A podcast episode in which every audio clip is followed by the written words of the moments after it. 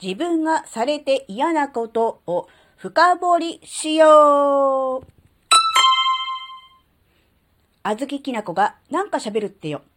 この番組は子供の頃から周りとの違いに違和感を持っていたあずきなが自分の生きづらさを解消するために日々考えていることをシェアする番組です。こんにちは、あずきなです。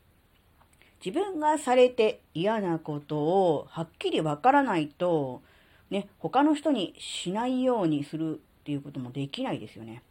ね、あの、よく子供の頃に言われたじゃないですか。自分がされて嫌なことは人にしてはいけませんってね。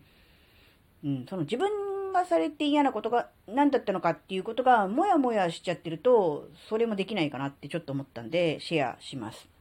で、どういうことかというとですね、なんだろうな。人から、うん、されて、なんか嫌だなとか、ムカとかカチンとかって来ることとかってあるじゃないですか。で、それの、うん、その時に、そういう気持ちになっちゃダメだと。うん。あの、なんだろうな。妙にいい子、いい子ぶるって言い方も変だな。優等生になって、物分かりのいい大人になって、えー、とはいえ、相手も、えー、仕事なんだからとかね。とはいえ、相手も、えー、自分のことを思って言ってくれたのだからと言って、物分かりのいい、大人のふりをして、そこでね、こう、自分のこう、湧いてきた感情をぐっとこらえてしまうってことはもちろん大事なんですよ。もちろんね、カッとなってね、あの、怒りに任せて、えー、何かを言うとかやるとかっていうのはね、もちろんダメだとは思うんですが、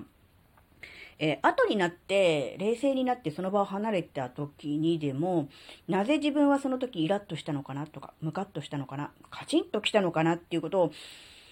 ちょっとね、考えた方がいいのかなって思うようなことがありました。で、まあ、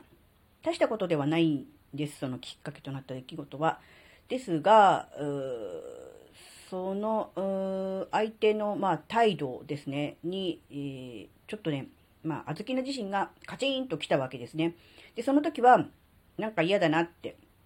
もやもやするな、もやもやするな、イライラするなって思っただけだったんですけど、家に帰ってきて、なぜイライラもやもやしたのだろうっていうことをね、深掘りしたところで思ったのが、うん、その人は、まあ、仕事で対応してるだけなので、別に、なんだろう、全然悪くないんですよ。で、受け取り側のあずきらがちょっとこう嫌だなって思っちゃったのが、やっぱりね、どこかね、うん、なんだろう、相手の人が、えー、の、なんだろう、仕草、ジェスチャーみたいなものが鼻についたんだなっていうことですね。うん、な、なんだろう。相手ももちろん悪気なく、うん、したのでしょうが、うん、こっち側、あずきな側が、ちょっと受け取る側が、うん、そういうふうに、えー、嫌だなと受け取ってしまったのだなっていうふうに思って、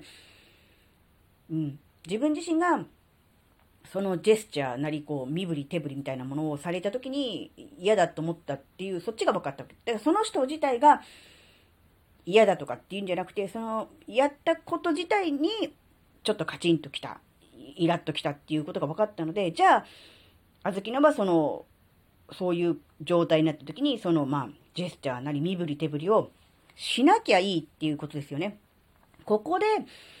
うん、なんだろうな。相手、うん自分がされて嫌なことは他の人にもしないっていう、そこができるわけですよね。なので、うん、自分自身がなぜイラッとしたのか、っていうことに関する深掘りをしないで、なんか嫌な目にあったとかね、だけだと、うーん、なんだろう、そこの、その人がいる、まあ、場所に、行きたくないなとか、うん、関わりたくないなとかね、そういう風にしか思えないと思うんですけど、その人自体と、えー、やった、まあ、行為っていうか、それ自体を分けて考えると、なんだろうな、そういう、なんだろうな、ものがわかるじゃないですか。その人が嫌いだから、嫌なことをされたから行きたくないだと、もう単純にその人間関係だけに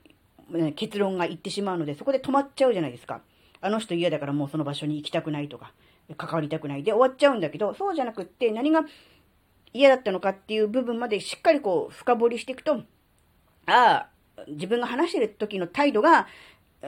ちょ、に対してこう、カチンと来たんだなっていうのが分かれば、じゃあ自分はそういう態度はしないようにしようとか、えー、もしかしたら自分もしてるかもしれないから気をつけようっていう感じになりますよね。でそこが大事なんじゃないかなって思ったわけですよね。なので、えー、まあ、もし次の時に相手がそういう同じような態度で接してきたとしても、あ、まあこの人は、えー、そういう、まあ、癖というか、